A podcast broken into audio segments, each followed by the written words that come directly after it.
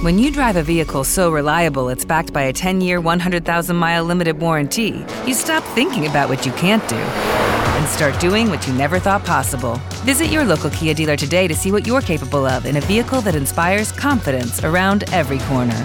Kia, movement that inspires. Call 800 333 4KIA for details. Always drive safely. Limited inventory available. Warranties include 10 year 100,000 mile powertrain and 5 year 60,000 mile basic. Warranties are limited. See retailer for details. Uma produção. Bruá.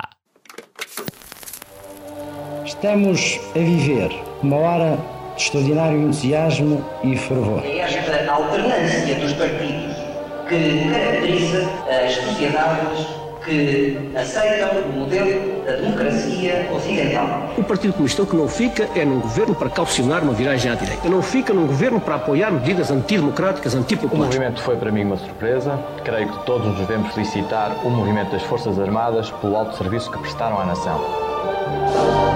Boa noite, bem-vindos a mais uma emissão do JJ. O meu nome é José Miguel Cerdeira e vou ser o vosso moderador desta noite. Hoje vamos falar eh, das presidenciais de 2021, eh, do racismo no futebol, da situação do Moussa Marega e também da questão do aeroporto do Montijo. Mas antes, os nossos convidados. À minha direita, Francisco Camacho, presidente da Juventude Popular de Lisboa. À minha esquerda, Duarte Marçal, vice-presidente da Conselhia de Lisboa da Juventude Socialista. E à minha esquerda, Cristiano Gaspar, presidente da Juventude Social Democrata do Fundão. Começamos desde já pelo tema das presidenciais. Parece que falta muito tempo, mas o facto é que as presidenciais vão se realizar em janeiro de 2021, é menos de um ano. Segundo a última sondagem divulgada no dia em que estamos a gravar este podcast, Marcelo Rebelo de Sousa reúne para já 58,5% das intenções, por cento das intenções de voto, André Ventura em segundo lugar com 9,3% e Ana Gomes, que ainda não se sabe se será candidata, com 8,8% das intenções de voto. Também Cristina Ferreira, que disse que pondera a candidatura, eh, tem 2,4% das intenções de voto. Camacho, o líder do CDS, Francisco Rodrigues dos Santos, não fecha a porta a apoiar Marcelo, mas chuta para os órgãos internos a avaliação do mandato. Qual é a tua opinião sobre o mandato de Marcelo Rebelo de Sousa até agora? Achas que o apoio do CDS estará condicionado ainda ao que falta do mandato, nomeadamente à posição de Marcelo Rebelo de Sousa sobre a questão da eutanásia? Bem, boa noite a todos. Enfim, este é um, um assunto importante em que, naturalmente, com, a- com o distanciamento que ainda existe, compete e, é, e isso, daí essa invocação do presidente do CDS me parece razoável e ponderada.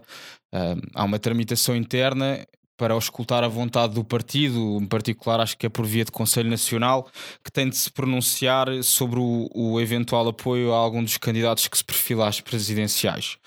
Um, no caso em concreto, temos, já temos alguns nomes em cima da mesa. O, o mandato de Marcelo Rebelo de Souza efetivamente ainda não terminou. Como disseste bem, há um ponto importante um, em relação aos projetos de lei que acabaram por ser aprovados na passada semana a respeito da despenalização e legalização da eutanásia, e esse será um tema sensível também para aquele que é o espaço do CDS-PP. Portanto, não me parece um tema ah, indiferente também no que será esse ajuizar da vontade dos conselheiros nacionais do CDS. Portanto, sim, respondendo à tua pergunta, sim, ainda está ah, o mandato de Marcelo Rebelo de Sousa ainda está em avaliação, não só por uma mera questão temporal um, do, do encerramento de um ciclo de cinco anos, mas também porque ainda há temas na agenda dos portugueses e do Estado que têm muito, têm muito sentido e que merecem a nossa ponderação. Uh, Mas o mandato Veremos- até agora tem sido satisfatório? Bem, o mandato, a minha apreciação é que temos, temos tido aqui um mandato com pontos, alguns pontos positivos, de onde destacaria, por exemplo, o contacto de Marcelo Rebelo de Sousa com as comunidades portuguesas, eh, com a diáspora portuguesa, com, com o contacto com o mundo lusófono. Acho que Marcelo Rebelo de Sousa tem dado uma alma, esse sentido e esse espírito histórico de Portugal. E, dos, e dos Estados que são seus Estados irmãos. Acho que Marcelo Rebelo de Sousa, nesse sentido, tem procurado eficazmente esse combate e merece a minha nota positiva. Depois, de alguma maneira, também tem conseguido com alguma eficácia, eh, embora também com exagero, uma proximidade entre, entre as instituições políticas e a sociedade civil e, o, e, o, e, o, e o- a massa crítica, o eleitorado base que sustenta as várias opções e, e, e legitima o Presidente da República. Nesse sentido, acho que tem sido eficaz. Depois, eh, embora, como digo, uh, perde-se um pouco em alguns exageros, em algum oportunismo político pouco, muito superficial, e acho que essa é que é a grande crítica de uma, de, um, de uma franja significativa do, do eleitorado de direita. Um, nos pontos críticos, Marcelo teve alguns momentos importantes. Por exemplo, quando foi a questão associada aos incêndios, eu acho que a atuação de Marcelo Rebelo de Souza, quando uh, faz uma nota e um comunicado público em relação à atuação do governo, acho que foi um momento decisivo em que Marcelo Rebelo de Souza agiu com sentido de Estado. Ainda assim, noutros momentos tem deixado um pouco, um pouco a desejar daí essa, desse, esse exercício de ponderação que eu acho que está aqui um pouco, não diria no limite, mas numa balança muito equilibrada dos pratos que, que merece ter o seu término. Temos outros candidatos que já se apresentaram, não é? Uh, o, o Chega até acaba por ser o único partido até ao momento que, que apresentou uma candidatura por via do seu presidente. Uh, já lançou o repto até uh, para o CDS o apoiar. Hum, eu não, não tenho fontes privilegiadas, mas eu diria que isso é, é um cenário, ao contrário, por exemplo, do que algumas figuras do partido já procuraram afirmar, é um cenário que não, não está na mente do atual presidente do CDS, nem do, da sua militância, a apoiar André Ventura. E hum, Ana Gomes, menos ainda, como deverão imaginar, e, outros, e outro, outro perfil de candidaturas que se tem sondado nos mídias não me parecem muito credíveis, mas não será o caso. Só dá nota que eu até achava que Ana Gomes até ficaria contente com uma candidatura de Ana Gomes, porque procuraria de alguma maneira esclarecer os passos políticos e daria resposta a uma franja mais de esquerda que eu de alguma forma não me sentiria tão confortável em, em ver num candidato cujo seu, a sua natureza e a sua origem política está mais associada ao PSD e, portanto, sentir-me até. Acho que poderia ser bom para suscitar de um debate uh, que não fosse aqui uma aclamação quase a estilar Mário Soares na sua, na sua recandidatura e reeleição. Seria importante para alguns pontos do nosso Estado, até, por exemplo, como o caso dos fenómenos de transparência, de corrupção, que têm abalado muito, muito o Estado português nos últimos tempos. Ana Gomes poderia dar uma resposta interessante, mas portanto vamos aguardar. Acho que ainda há tempo para, para perceber o, o, a atuação de Marcelo Rebelo de Souza e mediante isso o CDS fará a sua, o seu percurso, sendo que no limite o CDS também terá sempre quadros e figuras que poderá catapultar para, para, uma, para uma projeção de umas eleições que são essencialmente eleições Uh, nome de uma figura uh, que se quer presidencial. Menos partidárias. Duarte, pegando neste ponto de, de, Ana Gomes, eh, será natural que o PS tenha um candidato próprio, apesar de não se notar uma insatisfação particularmente gravosa com o mandato de, de Marcelo Rebelo de Sousa. Uh, Ana Gomes pode ser essa possibilidade, tem tido já o apoio de algumas figuras menos alinhadas até do partido, alguma até que se desfiliou, Paulo Pedroso e Francisco Assis, ou pode ser uh, demasiado controversa? Bom, antes de mais, boa noite, Cristiano, Francisco. Um, é assim, eu acho que em termos de, do que é que representa a Ana Gomes para o Partido Socialista, uma coisa é, é, é facto, não é? O Partido Socialista ainda não apresentou candidato. Uh, eu acho que Ana Gomes, por um lado, vai ter o potencial de trazer, de ser consensual tanto ao centro como à esquerda, não é? que até é representativo do apoio de Paulo Pedroso e de Francisco Assis, uh, e acho até que é possível uh, ir buscar algum eleitorado de, de direita, não é? acho que do, do ponto de vista que é acho que o Partido Socialista deve fazer. Acho que o Partido Socialista deve apoiar uh, Ana Gomes. Uh, acho que o Partido Socialista não deve abdicar de ter um candidato para estas eleições. Acho que não deve abdicar de ter um agente na disputa de ideias, porque a verdade é que a presidencial é verdade, eles não, o presidente não faz política, mas tem uma função constitucional extremamente importante. Tem uma função simbólica, tem uma função constitucional e, e traz assuntos à, à discussão, não é? E Ana Gomes acho que tem o potencial de trazer muito a questão da corrupção, que é uma grande maneira dela à discussão. Por outro lado, do ponto de vista humano, Uh, acho que é uma pessoa muito humana, com preocupações humanas, e eu, digo isto porque, por exemplo, em relação àquilo que ela fez no Parlamento Europeu uh, para a Palestina, vê-se que é uma pessoa muito preocupada com as questões humanitárias. E porquê que eu acho até importante estas coisas, é, esta questão da corrupção? Primeiro, porque é uma coisa que afasta muitas pessoas da política, um, e por outro, eu acho que ela dará sempre uma resposta muito diferente daquilo que Marcelo, eh, do, do que André Ventura fará. Porquê? Porque o que nós vimos em André Ventura é, é basicamente dizer, bem, estes políticos são todos, portanto, é uma resposta simplificada ao problema, eles são corruptos, não é?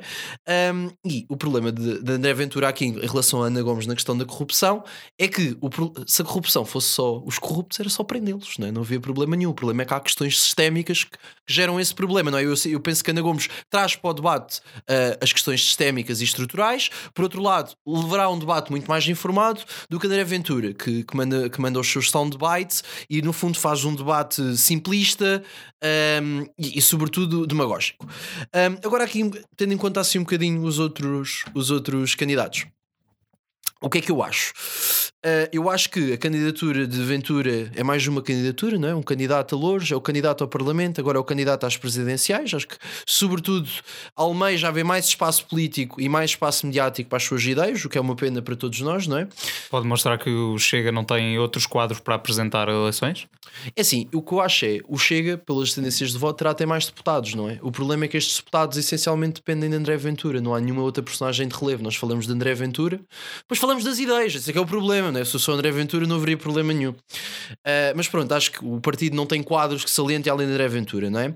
Depois, por outro lado, temos Cristina Ferreira, não é? Acho que Cristina Ferreira ter tão baixo das sondagens é prova que o Estado português não caiu na vergonha dos Estados Unidos ou da Itália, que elege estrelas pornográficas e palhaços para o Parlamento, não é? Cincholina e o. Achas que a Cristina Ferreira se equipara a uma dessas pessoas? Não, acho que a Cristina Ferreira é uma, é uma apresentadora de televisão. Acho que nunca ouvi. Não sei o que é que ela defende sobre a arquitetura constitucional, não sei o que é que ela defende sobre a moderação no, no, do poder moderador do presidente, não sei o que é que ela acha sobre as Forças Armadas, eu não sei rigorosamente nada do que a Cristina Ferreira sabe. Sei que ela é apresentadora, isso para mim não o poder chega. só está reservado a assim. uma certa elite intelectual. Não, o, o, o, poder não está Deixa... reservado às elites.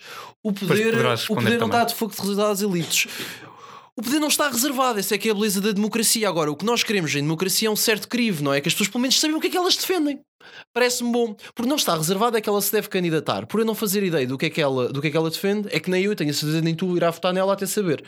Bom, agora, e por fim, deixando aqui estes, estes candidatos e falando de Marcelo, o que é que eu acho sobre Marcelo até agora? Eu concordo essencialmente com, com, com o o Camacho disse. Eu acho que, do ponto de vista do, do, do seu poder constitucional, fez um, fez um bom exercício dele, aproximou as comunidades portuguesas e até teve, um bom, teve uma boa relação com as instituições da República. Uh, por outro lado, e em simultâneo, eu acho que Marcelo, esta será a crítica, uh, é de algum modo um perigo para a República. Porquê é que ele é um perigo para a República? Porque a República há a democracia, não é? E. Eu até costumo dizer que é assim: a República, a, a, a, a democracia sem República não dura, perverte-se, não é?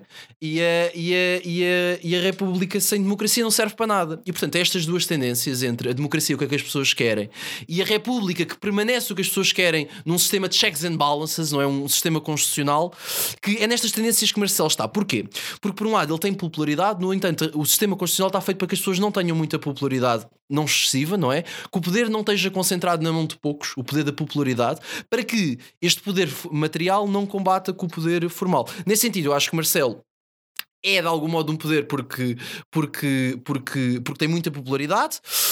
Um, por outro lado, acho que a questão dos afetos, novamente, até concordo com o que o Camacho disse, aproximam as pessoas das instituições. Por isso, em conclusão, acho que Ana Gomes será uma boa, uma boa candidata do Partido Socialista.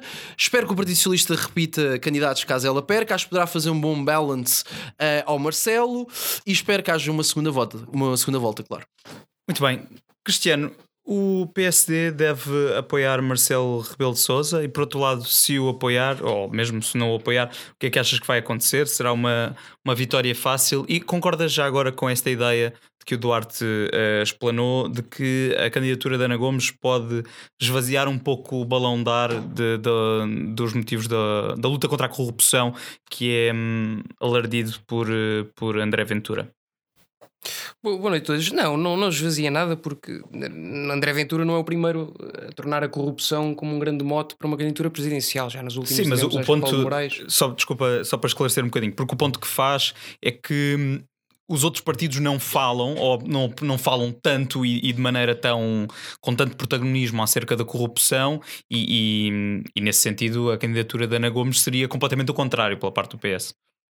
Sim, aliás, eu, eu até olho para, para, para a pessoa Ana Gomes como, como uma pessoa até bastante independente e responsável, porque ela foi até das pessoas que têm sido mais incisivas nas críticas ao Partido Socialista, naquilo que toca aos seus feitos na parte má da corrupção, que é praticá-la, e, e, na sua falta de feitos da, da outra parte, que é eh, não procurar combatê-la. E, e, nisso Ana Gomes tem sido até bastante imparcial, portanto é um bom prenúncio até para, para uma eventual figura presidencial que ela possa vir a ser. Eu acho que, será natural que o PSD apoie, apoie uma recandidatura de, de Marcelo Rebelo de Sousa. Acho que também é uma decisão que há de ser tomada nos órgãos próprios, é uma decisão que precisa de reflexão. Há, talvez há dois anos eu diria apontava para uma, para uma vitória mais folgada e, e fácil, e estrondosa e histórica de Marcelo Rebelo de Sousa mas eu acho que se colocou por culpa própria numa posição um bocado complicada, que é gerou muita expectativa no início, estava presente em todo o lado, dava uma opinião sobre tudo, corria ao país de norte a sul, depois algum assessor lá lhe disse que também era uma postura um bocado complicada para ter e ele abrandou esse caminho. Portanto, agora as pessoas, cada problema que aparece e acham que Marcelo Rebelo de Sousa deva lá estar, quando ele não está, caem em cima. Isso é natural um handicap muito grande que se virou contra ele e que vem da sua própria personalidade. Agora, acho que, que sim, o, ser o presidente dos afetos trouxe, trouxe muita uma coisa diferente à presidência da República. O, o, professor Cavaco era, era um bocadinho mais, até podemos dizer um bocadinho mais presidencial, não é? Mais, mais morto, mais não, é? não, mais institucional, um mais, mais, mais eh, palavra boa, mais, institucional, um bocadinho sim, mais, mais regrado, uh, percebia qual é que era o espaço do governo e qual é que era o espaço da presidência da República, uh, não tentava opinar demasiado, e acho que Marcelo Rebelo de Sousa excede-se um bocadinho, uns bocadinho às vezes na, naquilo, que é a sua, naquilo que é a sua intervenção. Um, gostaria era de, de, realçar dois ou três pontos muito importantes. Eh, para além deste do, Marcelo, eh, ainda quanto a Ana Gomes, assustou um bocado, eh, relativamente a Ana Gomes, assustou-me um bocado a sua, a sua postura, se calhar demasiado veemente e assertiva na defesa de Rui Pinto, quando ainda não temos os dados todos relativamente àquilo que foi a sua ação. Uh, sabemos já que foi uma conduta criminosa, isso foi uma conduta criminosa, ainda que seja só por violação de correspondência privada e de propriedade privada, não deixa de ser uma conduta criminosa que, portanto, quebra a lei. E assusta-me uma pessoa que suporta quem quebra a lei a cada momento, que depois vá para o lugar máximo que é o de garante da Constituição da lei fundamental. Parece-me um handicap um bocado que lhe pode depois cair em cima conforme o que se vier a provar em relação a Rui Pinto. Depois gostaria de rebater uma ideia é eh, dita pelo Duarte relativamente à, eh, à Cristina Ferreira. Eu, eu, eu acho genuinamente, faz-me lembrar uma intervenção da Inês Pedrosa depois de, de, do discurso do João Miguel Tavares no, nas comemorações do Dia de Portugal. Do Dia de Portugal, exatamente, do 10 de junho, em que Inês Pedrosa eh, estava escandalizada como é que poderia ser um, uma pessoa como o João Miguel Tavares, que nem sequer era um escritor, um poeta, um, uma pessoa com, com um nível intelectual um bocadinho mais elevado, e parece-nos que é um pensamento um bocadinho inerente a uma certa esquerda que pode cair o, o risco, de, ou melhor, corre o risco de cair na, num elitismo e numa certa burguesia, que é o de achar que o lugar da presidência da República não é acessível a todos os cidadãos. Como eu não manda... disse isso, Cristiano. Não, o que disse... eu disse é que a Cristina Ferreira tem de mostrar as intenções e aquilo que defende tu não consegues aqui reproduzir uma única medida que ela, que acho que ela, ela, não tem, ela, ela, não tem de mostrar nada. Não sei, não tem, ela não ela tem de mostrar tem, isso para se candidatar. A presidente não, não tem de dizer o que é que defende. Não, tem de recolher as assinaturas necessárias e submeter-se a sufrágio popular. Não, Depois, isso não deve ser critério para se candidatar. Agora, para as pessoas votarem, claro que é normal saber o que é tem. Deixa-me terminar o raciocínio.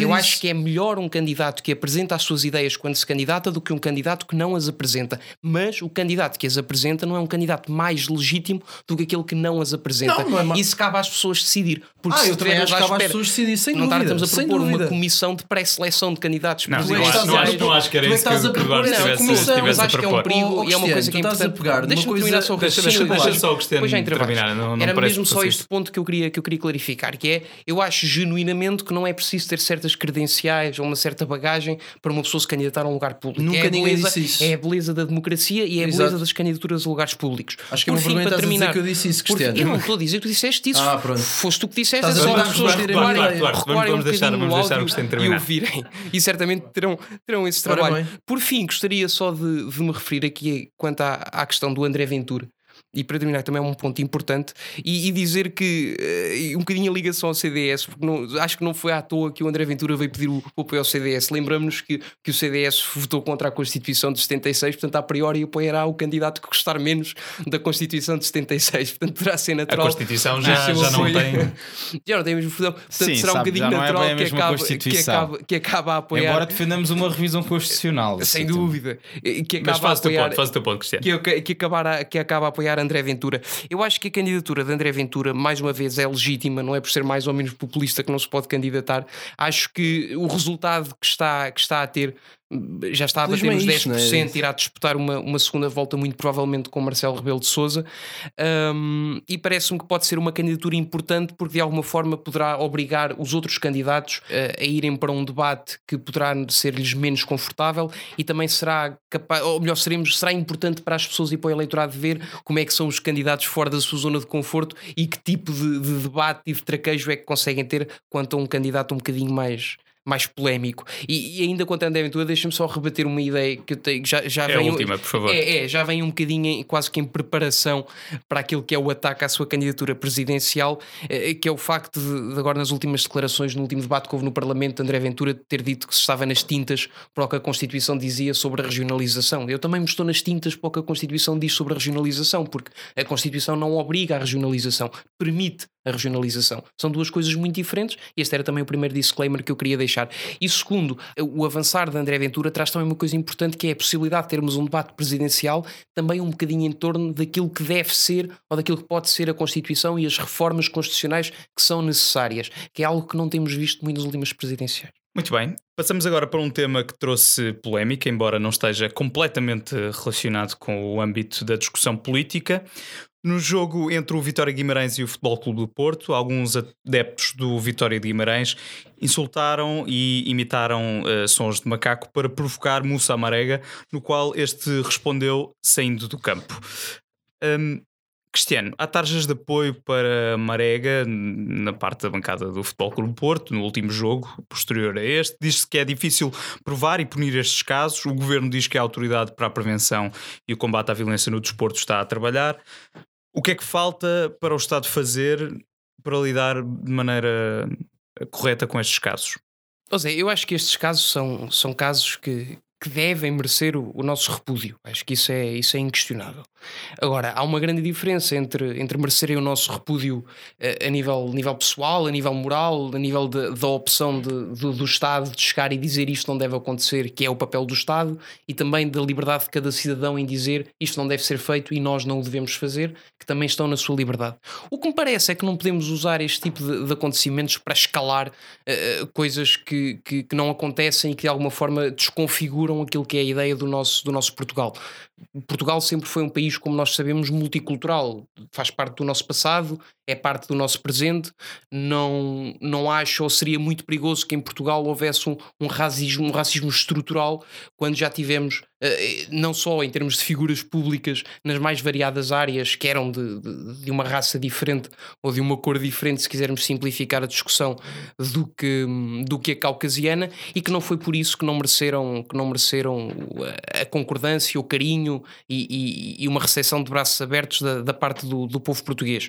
Acho que quanto ao Marega, uh, acho que é, que é uma coisa um bocado, um bocado óbvia. Quem já esteve num estádio de futebol uh, percebe para já o nível de emoção, é? o nível de o, o, quão quentes os ânimos estão, sobretudo quando são jogos um pouco mais complicados, como aquele estava a ser em concreto. Um, acho que se o Marega fosse branco, ter-se arranjado outra, outro insulto qualquer, outro, outra forma de o machucar, de machucar, agora estou a usar uma expressão do português do Brasil, de o magoar sem ser através da, da cor da sua pele. Um, achou certamente que o insultou, que era a forma mais incisiva de, de, o atingir. Eh, acabou por se verificar, tanto que o Marega até acabou por sair do campo. Acho que poderia ter havido um bocadinho mais de solidariedade da parte do, dos seus colegas de equipa, da parte dos colegas eh, de, da equipa adversária, da parte até dos próprios árbitros. Agora, quanto àquilo que é o papel ou aquilo que deve ser o papel do Estado em lidar com, com esta problemática, com esta temática, eu acho que é, é, é só continuar a apostar na consciencialização de, de, das diferentes gerações, continuar a, a mostrar aos, aos nossos jovens que, que, que, vão surgindo a cada, a cada geração de que estes são os princípios basilares da humanidade, que somos todos diferentes, todos iguais. Um, e que mas eh, passar daí e tentar ou começarmos a, partir para se calhar que é, que é, uma vontade para iniciativas legislativas que de alguma forma subvertam aquilo que é uma luta justa que é a luta contra o racismo e a tornem numa divisão ainda maior do que a divisão eh, que faz surgir a existência de eventuais casos esporádicos de racismo, é, é uma coisa à qual é preciso estarmos atentos. Depois, acho que, isto, isto para concluir, é muito perigoso nós pegarmos em um ou dois casos que vão acontecendo e que são um bocadinho mais mediáticos e começar a ligá-los por pontos e a tentar dizer isto não está a acontecer por acaso, é porque há um racismo estrutural em Portugal. Não. Há pessoas racistas em Portugal, infelizmente. Há pessoas que praticam atos de racismo em Portugal, infelizmente. Agora, passar-se daí para a conclusão de que Portugal é um país racista ou um país estruturalmente racista é ofensivo, vai levar a um ódio crescente a ser destilado. Acho que, eh, de alguma forma, tira razão a quem, a quem aponta muitas vezes ou diz que nós não devemos dar atenção a pessoas ou personalidades como o André Ventura porque se aproveitam deste tipo de, de, de escândalos para ganhar vida e estamos precisamente a estimulá-lo quando começamos a atingir o nosso país, as nossas tradições, as nossas raízes e a tentar, se calhar, até entrar em alguns revisionismos históricos que acabam por vir por arrasto nestas discussões. De qualquer forma, a discussão não é simples. O ato deve ser condenado. Acho que foi um ato que deve ser condenado. O Estado deve agir de alguma forma para fazer com que seja mais fácil identificar as pessoas que praticam estes atos. Agora, a partir daí, não acho que haja muito que possa ser feito, a não ser lá está continuar a instruir a população, continuar a sensibilizar as novas gerações para chegarmos a um pleno de, de, de, de no racism no nosso país. Camacho, esta é uma matéria que te é até um pouco cara, porque também já foste dirigente associativo desportivo. Enquadrando este caso no, no panorama geral da violência no desporto, um, por exemplo, das últimas medidas que têm sido feitas no, no caso do futebol, Ehm, sabemos que há mais de 60 adeptos neste momento impedidos de entrar em recintos desportivos. O que é que falta fazer mais? Não é preciso fazer mais, como diz o Cristiano, é continuar na mesma, na mesma rota. Como é que se podem resolver estes problemas? Tem a ver que também a pergunta é também um pouco se isto tem a ver com, com o caso mais geral da violência no desporto ou é um fenómeno separado? É uma questão complexa, mas o, que me parece desde logo é que hum, não é, não é realmente, e acompanho minimamente o Cristiano, que é, o fenómeno não se resolve, está visto com a criação de mais entidades, de, de, de uma intervenção na esfera pública na sua orgânica, porque vejamos, esta autoridade para a prevenção da violência no desporto e combate à violência no desporto foi criada em 2018, até acho que isso acabou por ser suscitado no, na ocasião pelos casos de Alcochete e hum, em articulação com o Instituto Português de Desporto e Juventude, o IPDJ, eh, articulado com a Secretaria de Estado do, Desporto, eh, ganhou aqui, um, na altura também com um caso muito mediático, parecia que seriam resolver todos os cismas um, e problemas do desporto, em particular da, da, da violência associada, promovendo uma maior segurança. A criação deste organismo público, em rigor, não, não, não tem resolvido nada. Atenção, eu sou um, sou um apaixonado por futebol, detentor até de lugar cativo há mais de 12, de 12 anos no, no estádio de Alvalade. Infelizmente não tenho assistido a, uh, vitórias tão, tão contagiantes quanto gostaria. Já vi e vivi muitos jogos e eventos desportivos, não só de futebol, em vários, em vários, lugar, em vários lugares, lugares, peço desculpa, desde, desde uma bancada mais central a uma bancada mais dita nos grupos organizados nas claques. E portanto, eu sou adepto, eu sou adepto do, do jogo, sou adepto da festa, uh, gosto mesmo e gosto desta cultura de massas também que se envolve com o futebol, uh, sobretudo com o que tem de bom. E um, o fenómeno, o fenómeno do futebol, nesse sentido, podemos abrir uma discussão que acho que é razoável, que é se, se a cultura futebolística não vive um bocadinho à parte de tudo o resto, uh, no seu, até nos seus excessos, e, e, este caso do Marega pode ser uma evidência disso, porque não me parece que, que isto seja um, um, mais um episódio numa vaga de que Portugal, até como Isabel dos Santos agora veio dizer a propósito de outro tema, de que Portugal é um dos países mais racistas da Europa. Não me parece que seja esse o fenómeno, não há nada que o ateste. Um, infelizmente, este parece-me um cenário claramente de um episódio lamentável, um, racista, porque o, quer dizer, ninguém está a ofender a mãe do Marega ou ou fazer uma tarja de assédio à mulher, como é até hábito no futebol, e também podemos discutir se este tipo de injúrias são admissíveis, mas até ao dia de hoje, isso em particular nunca afetou muito nenhum jogador.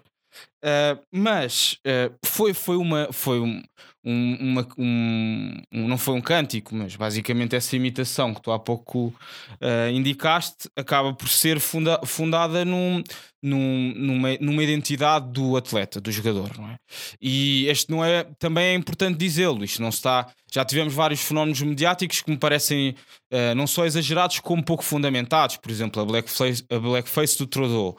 Isso, o próprio veio pedir desculpa uh, ridiculamente. Depois tivemos o caso uh, da, da Liga Inglesa, do, do Bernardo Silva com o Mandi e, com, e que eles são muito, partilham ali uma amizade grande e, e ele fez um, o Bernardo Silva partilhou a imagem do Conguito da marca de chocolate e disse que eram muito parecidos. Isso uh, levantou grandes ondas, inclusive o jogador foi suspenso, não sei se dois, três jogos. Também não pareceu um caso de racismo, nem agora que estamos no Carnaval. Até se fala, há movimentos no Brasil que se insurgem, por exemplo, uh, com disfarces idênticos à comunidade cigana, ou quem se mascar de índio, ou então mascarado de mulher, que isso é uma ofensa a esse tipo de comunidades. Enfim, extrapolou-se como se isto fosse uma ofensa a certas minorias, a, cert, a certos, a certo, às mulheres. Quer dizer, esse, esse, combate eu não alinho esse combate, não, não, não, é de todo, não é de todo o paradigma. Aqui, efetivamente, houve uma situação problemática e, e onde é que eu quero chegar? Há, houve um epicentro em Guimarães que se alastrou todo o país, uh, também fruto do mediatismo do futebol, lá está. E hum, o, que, o que me parece aqui é surgiu este fenómeno um, será que alguma coisa vai mudar? É que tivemos o caso de Alcochete, que foi um caso, eu diria que até com um impacto real mais problemático numa, numa instituição, na, uh, na vida de muitas pessoas, e pelos vistos não mudou nada. O caso está a ser julgado e, e teremos de respeitar a tramitação desse processo. Mas um, nós, por exemplo, não vemos. Uh, isto é uma particularidade do desporto. O, o desporto tende a ser muito autorregulado pelas suas instituições, pela Liga, pela Federação Portuguesa de Futebol. E estas dinâmicas não estão a funcionar. Por exemplo, no caso britânico, na Premier League, um adepto que seja, que seja identificado a insultar um jogador em particular com, com questões mais raciais, é imediatamente identificado e é, e, é, e é impedido de voltar a entrar nos estádios. Em Portugal já existe tecnologia de reconhecimento, até, até podemos pôr em causa a privacidade, mas há reconhecimento facial. reconhecimento facial com câmaras televisivas, sem ser televisivas, existe essa captação de imagem. E até agora, não sei por que razão, ainda não vimos nada propriamente que justificasse, por exemplo, um processo disciplinar uh, de acesso ao estádio do Vitória de Guimarães, que inclusive é, não é propriamente um clube que não tenha há, tipo, algum tipo de precedentes, tem precedentes na, na violência para o desporto.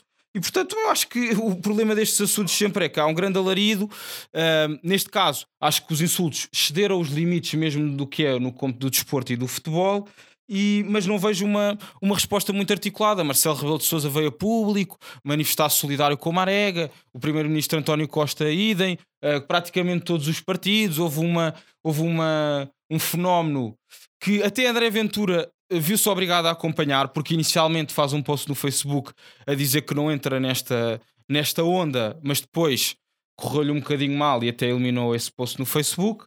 Uh, mas efetivamente, em matéria de políticas públicas e de prevenção para a violência e, com, combate à violência no desporto, não mudou grande coisa. Eu não estou a dizer que tem de aparecer aqui uma lei nova, mas os, os, os organismos públicos e com competências para o desporto têm de ter uma atuação musculada perante casos desta gravidade.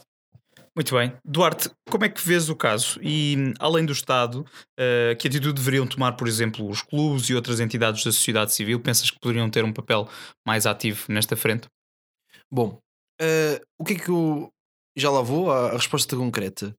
Uh, é assim, e, e aqui um bocadinho de encontro ao que o Camacho e o Cristiano disseram. É assim, se é aceitável e normal haver ofensas e injúrias no futebol, então ser aceitável é inaceitável, não é? Porque nós não podemos tolerar, mesmo que seja neste ambiente, porque tanto o Cristiano diz, bem, isto é um ambiente em que é, é dado, não é? Estas ofensas, em primeiro lugar, acho que isso é inaceitável.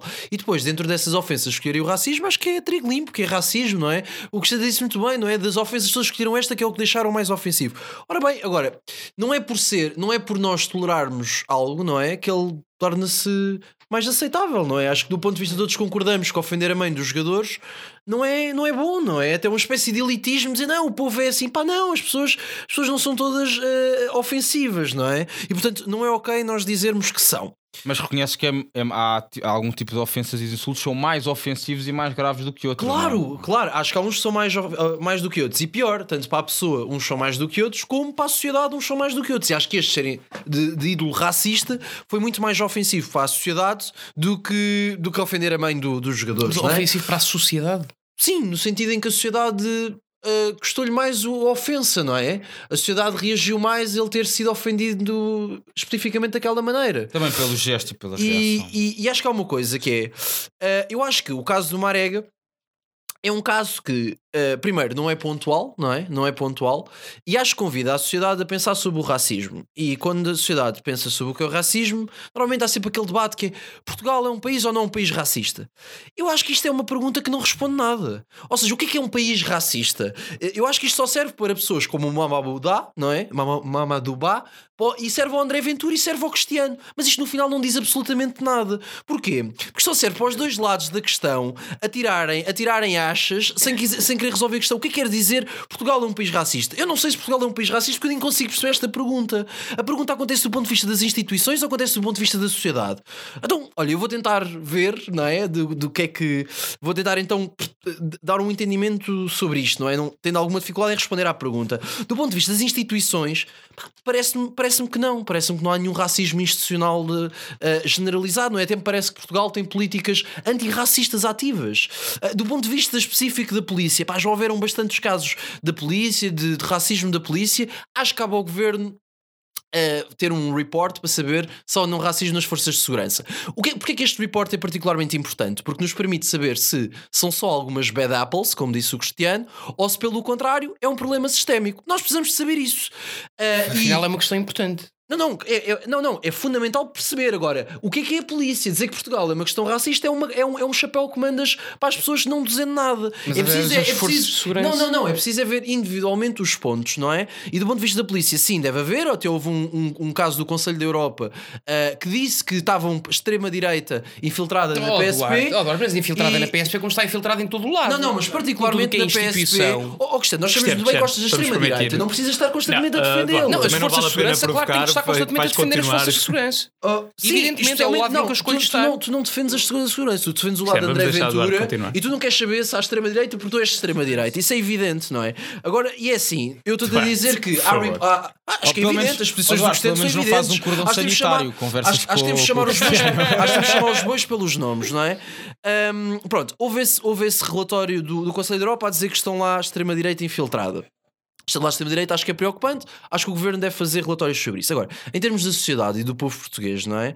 Uh, eu não sei se aquilo que Cristiano diz, Portugal multicultural racista ou não, eu honestamente não sei. Não sei como é que era antes. Já ouvi historiadores a dizerem de um lado, a dizerem do outro. Também até agora não encontrei nenhum estudo que me dissesse que Portugal era maioritariamente racista. O que me leva a concluir, por maioria de razão, que eu não sei. uh, mas dito isto, acho que acho que é inegável que em Portugal existem grupos racistas e acho que o preconceito está à vista, não é? Por exemplo, o facto das pessoas porem, porem sapos à porta das lojas, sabendo nós que isso é contra os ciganos, uh, as pessoas porem sapos só prova duas coisas: ou que nós temos um fetiche social com sapos à porta, de, à porta da loja, ou que as pessoas têm de facto não querem ciganos na loja. Mas conclui, olha, Eduardo, que foram restaurantes dos meus pais que cavacaram tudo. Diz, há, há mais ação. restaurantes dos meus pais que cavacaram tudo. faz sentido pôr lá sapos. Não, não, não estou a dizer isso. Não, não, mas é só quiseres dizer que houve um grupo de ciganos que. Muito bem. Duarte. Duarte, faz sentido haver mais alguma ação da parte do Estado? Não. Já lá vou, e para terminar. Já lá vou. Não, não temos tempo, não temos tempo. Temos um, tens 30 segundos para terminar, porque temos que passar para outro tema. Então pronto, eu vou demorar um minuto a, a, dizer. Pronto. Então é assim, do ponto de vista da sociedade, eu até agora não encontrei nenhum estudo que diga ou, ou sim ou não. Acho que se houver uma minoria de portugueses isso já é problemático, acho que isso já é problemático e nós temos de ter ações uh, para isso. Acho depois que André Ventura dizer que não é racismo manda um discurso errado para a sociedade portuguesa e isto é um ponto importantíssimo para o debate, porque ele não condena o facto. Ele usa até a expressão, o Cristiano é que usou a expressão dele, a dizer do revisionismo histórico. Qual é que é o problema da André Ventura? É que ele no fundo diz que isto é ok não condenando. E eu acho que a nossa posição sobre André Ventura deve ser um bocadinho o que o George W. Bush diz a um jornalista americano, não é? Acho que esta deve ser a posição dos partidos contra o discurso de racismo do, do George W. Bush, que é they don't share the same values you and me, não é? Diz ele sobre a Al-Qaeda. Eu acho que dizemos o mesmo sobre André Ventura, ele não partilha valores com os nossos partidos e acho que este discurso de não condenação e de branqueamento do racismo é intolerável. Do ponto de vista que é que o Estado deve fazer, acho que evidentemente as pessoas que ofenderam Marega devem ser perseguidos, punidos e, e reabilitados. As políticas, as- não, é, é o sistema penal. Cristiano, deixa na as provocações, vamos- vamos deixar o Duarte seja, nós terminar. sabemos que defendemos a extrema-direita, mas isso é nós- evidente. nós debate temos a resposta. Não vais provocar, Mas vais terminar aqui- o teu tema, vamos passar para Muito outro bem. tema. O que é que eu acho? Acho que devem ser punidos. Acho sim que devemos, que- e acho que isto é importante. Acho que o Estado deve ele próprio tentar perceber qual é que é o grau de racismo que existe no Estado para poder agir sobre ele. Ok, muito bem. Passamos para o último tema desta noite, sobre o aeroporto de Montijo. Vou ter que fazer aqui uma pequena contextualização. Uh, depois de alguns anos de indecisão em vários governos, uh, este governo acordou com a ANA, em janeiro de 2019, transformar a base aérea do Montijo em aeroporto, além de obras de expansão na Portela, ainda sem avaliação de impacto ambiental. Essa declaração de impacto ambiental surgiu em janeiro deste ano, sendo favorável, mas condicionada, impondo 48 milhões de euros em compensações, incluindo uma taxa de 4,5 euros por cada descolagem ou aterragem. O aeroporto está previsto para 2022, mas faltam ainda cumprir alguns requisitos, nomeadamente o parecer da ANAC, que por sua vez depende de parecer positivo de todos os municípios envolvidos. Há dois destes municípios, o Seixal e a Moita, que são ambos, ge- ambos do PCP, ou do seu executivo do PCP, planeiam dar um parecer negativo. Pedro Nuno Santos, eh, secretário de Estado, disse na Comissão de Economia, Inovação, Obras Públicas e Habitação que este quadro legal eh, não é adequado e, cito, tem obviamente de ser revisto. Duarte, começamos por ti. Faz sentido mudar a lei porque o resultado não convém ao governo? Bom, hum, o que é que eu acho sobre isso? É o seguinte: hum, o que nós temos aqui em causa é um aeroporto que é de interesse nacional. Ah, em que nós temos a- as autarquias, portanto, a lei depende das autarquias aprovarem ou não. Nós temos um aeroporto que vai trazer, trazer impactos nacionais e económicos e vai também trazer impacto para as regiões. Ah, o que nós temos aqui é que as autarquias, que se até são mais afetadas, vêm a aceitar o próprio aeroporto e as menos, e as menos afetadas vêm a negá-lo. Porquê? Porque querem o aeroporto, pelo que eu vi dos argumentos, espero que haja mais, ah, em Alcochete. A conclusão daqui é que isto é uma lei que, no final, ah, tenta proteger até os próprios, os próprios municípios, mas na prática nós vemos que ele não o protege assim tanto. Porquê? Porque nós temos uma maioria de municípios que até quer, temos os municípios que vão perder mais a aceitar, hum, e depois nós, no final, não vamos conseguir ter isso. Porque existem dois, dois, dois, dois municípios que querem o aeroporto noutro sítio. E portanto, eu acho que é uma, é uma lei que, do ponto de vista até de princípio, eu não sei se me opõe assim tanto, não é? De haver uma consulta dos, dos municípios para aquilo que os vai afetar. Pá, mas por outro lado, eu acho que no- na prática resultou em os certos municípios fazerem muito mais a sua agenda do que propriamente estarem a pensar no interesse n- nacional. Nesse sentido, acho que, acho que faz sentido a lei ser alterada e que, o, e que é uma questão nacional, não é? É uma questão de infraestrutura nacional. Nesse sentido, acho que o Parlamento, eleito democraticamente, tem clara legitimidade para isto. Cristiano, o Bloco de Esquerda já disse que não vai ajudar, nem, nem esperamos o PCP. Um, esperamos, digo, porque estes municípios que dizem que vão dar parecer desfavorável são eles próprios geridos por executivo do PCP e, portanto, parece-nos que tanto o Bloco de Esquerda como o PCP não vão ajudar a alterar esta lei. Um, o PSD, pensamos, está a pensar e bastaria para aprovar este decreto-lei. No fundo, é um decreto-lei do Conselho de Ministros, mas deverá ser chamado para apreciação na Assembleia.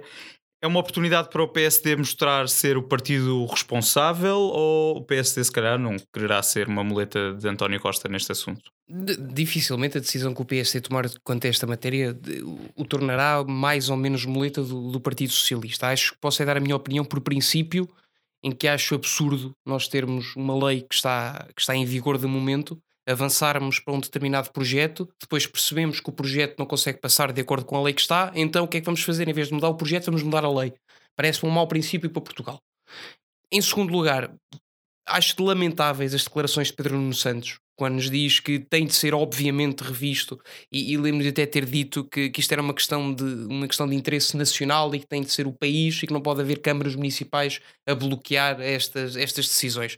Voltamos um bocadinho ao argumento que tínhamos tido há, há uns tempos atrás quanto ao papel de, de, do Estado enquanto organismo nacional, do governo, face ao poder local. E a possibilidade e ao valor da consulta do poder local. Eu, eu não sei como é que temos um partido, uma vez, o Partido Socialista, constantemente a favor daquilo que é a descentralização, e acho que tem sido aquilo que tem mais enchido a boca do Partido Socialista durante esta legislatura, que é a vontade de fomentar a descentralização em Portugal. Depois, quando chega o momento em que os municípios, em que a descentralização não concorda com aquilo que o Estado Central quer fazer, então aí já não podemos descentralizar e já deve ser o Estado Central e o Governo a decidir pelo resto das Mas pessoas. há muitas formas de centralizar, nós, nós, né, não, nós não nos podemos esquecer de uma coisa muito importante que é as câmaras municipais, e, e, que acho que não, não importa a questão dos partidos, de ser um executivo PCP ou ser um executivo BE, as câmaras municipais têm uma ação, ou o poder local tem uma ação. Deixa-me só, em relação diz. a esse ponto, dizer-te que também foi noticiado que há um terceiro município, o Barreiro, que também é gerido por executivo PCP, que planeia dar um parecer com, favorável com, com, com, o PST. Certo, o que eu estou a dizer é, cada no poder local, cada município, de acordo com a sua circuncisão e com a sua população, decide de acordo com aquilo que considera ser o melhor ou o pior para as suas populações naquele momento. E eu acho que, a um nível mínimo, neste tipo de construções, quem consegue avaliar melhor e medir melhor o impacto na vida das pessoas daquela população não é o Estado Central, não é o Governo, são as câmaras municipais que comunicam diariamente com as pessoas e percebem que é que elas pensam eh, sobre um determinado problema, neste caso sobre a construção do aeroporto. Portanto, se nós temos as câmaras municipais contra, acho que não será uma decisão tão simplória como dizia o Duarte, relativamente ao facto de ser só porque se quer o aeroporto noutro sítio. Há toda, ou certamente haverá todo um argumentário é? que sustenta, certamente haverá todo um argumentário que sustenta, que sustenta essa haverá todo um argumentário que sustenta essa vontade de, de mudar o aeroporto de sítio, ou melhor, de reconstruir de raiz um aeroporto em Alcochete e não de alargar o aeroporto do, do, do Montijo, ou o aeródromo do Montijo, como é Sim, agora a decisão. Portanto, não é só uma questão de local, é uma questão de reconstruir de novo, ou construir um novo aeroporto, ou então reconstruir e alargar um já existente. E vou dizer, e para finalizar, para atender aos desejos das populações, estas câmaras não estão a ser movidas, creio eu, por interesses partidários, estão a ser movidas por interesses da população, porque nós sabemos que há muito mais accountability entre o eleitorado e o executivo a nível municipal do que há a nível nacional. E, e neste caso, se o fazem, é porque têm o suporte das populações. E se têm o suporte das populações, não pode vir um ministro agora dizer que a lei tem de ser mudada e temos de tirar a palavra e o direito à palavra aos municípios e às pessoas e ser o governo a decidir fechado numa sala ou à Assembleia da República, quando a lei neste momento permite que se decida a um nível inferior, mais próximo das pessoas. Mas achas que deve ser consensual, Uh, Duarte, permite-me. Uh, Camacho, qual é que será a posição do, do CDS perante, perante esta questão? E já agora pergunto: parece-te que o governo está bem a remover entraves para aquela que é uma obra uh, essencial, pelo menos na, no ponto de vista de muita gente que olha para estas questões e que vê como estando um, mesmo a, a, necessitar de uma expansão ou mais, mais oferta em termos, em termos de aviação ou, ou, para, ou não? É assim, vamos por, por pontos, porque há aqui vários prismas de análise relevantes. Que é, em, relação, em relação ao investimento no aeroporto, parece-me relativamente claro, já há uns anos para cá, que o aeroporto da Portela não tem. O aeroporto da Portela já não consegue dar resposta também às necessidades de tráfego aéreo. Fruto de diversas questões, desde a massificação do turismo positiva, enfim, há aqui várias componentes que obrigam de alguma forma a que hum, haja um investimento na rede de oferta de aeroportos em Portugal. Eh, essa é uma discussão que já há alguns anos e, portanto, a discussão aqui não, não é sobre a necessidade ou não de se construir um novo aeroporto ou de se expandir, enfim, de fazer crescer a rede aeroportuária. Essa é uma necessidade que está identificada, uh, há várias soluções e é, e é também sobre isto que nós estamos, que devemos discutir aqui, porque em primeiro lugar, do ponto de vista uh, procedimental, quer dizer, nós não podemos. Uh, até, até, acho, até acho que Pedro Nuno Santos, uh, já que estamos no Carnaval, andou-se a mascarar durante algum tempo de ministro, de uma figura respeitável, invocando aqui o conceito há pouco utilizado com o mínimo de caráter institucional. E depois, quando, quando a lei aperta, dizer: Oh, então mudamos a lei. Porque, um, repare-se, as, as leis são feitas com propósito. E esta lei em particular não foi só por se acreditar aqui numa sensibilidade e ficarmos todos bem sentados à mesa um, e, e de, de haver aqui alguma pacificação entre os municípios, não é isso. Esta lei foi, foi feita sobre este espírito por uma questão óbvia. É que matérias como de, de, infraestruturas como os aeroportos têm um impacto uh, considerável na população. Quer dizer, ter um aeroporto uh, por, por maior desenvolvimento tecnológico que haja até aos dias de hoje, uh, não deixa de, de perturbar a dinâmica das populações. E a este respeito, estão identificadas 30 mil pessoas, 30 mil habitantes no Seixal que vão ser prejudicados pela dinâmica do aeroporto, mais 35 mil no município da Moita. Acresce a isto ainda que, eh, segundo a SIC, quatro, temos quatro municípios que são a favor, que tu já disseste, acho eu, Montijo, Barreiro, Alcochete e Almada, e outros seis são contra. Portanto, também. A maioria não, não, não tinha, não tinha mencionado essa informação. A Moita, mas... o Seixal e depois Sesimbra, Sesimbra, Benavente, Palmela e Setúbal, que são municípios envolvidos nesta, nesta dinâmica um, que está assente na letra da lei. O próprio presidente da Associação de Municípios uh, de Setúbal, da, da área de Setúbal, uh, já há algum tempo que vinha dizendo que era que o seu posicionamento, fundamentado na, na dinâmica e nas sensibilidades dos presidentes dos municípios uh, afetados por este novo aeroporto, também era contra. Uh, mas agora, para o essencial é isto: nós temos uh, quatro que são a favor, seis que são contra. Portanto, nem se trata aqui da questão de ah, é só um ou dois que não querem. Uh, por isto mesmo, porque nós queremos ser a favor do princípio da subsidiariedade, de um Estado descentralizado, há um, há um, custo óbvio neste tipo de matérias, que é temos de saber articular com os, com os vários poderes e o poder autárquico. Neste sentido, faz-me sentido que tenha, que tenha esta força e que tenha aqui uma alavanca de alguma maneira mas não uh, dirias que é uma questão nacional de infraestrutura? Não, é uma questão, é uma questão nacional, de resposta nacional, mas que tem um impacto local. E nesse tu defesa, tem um impacto e nesse, local, não é?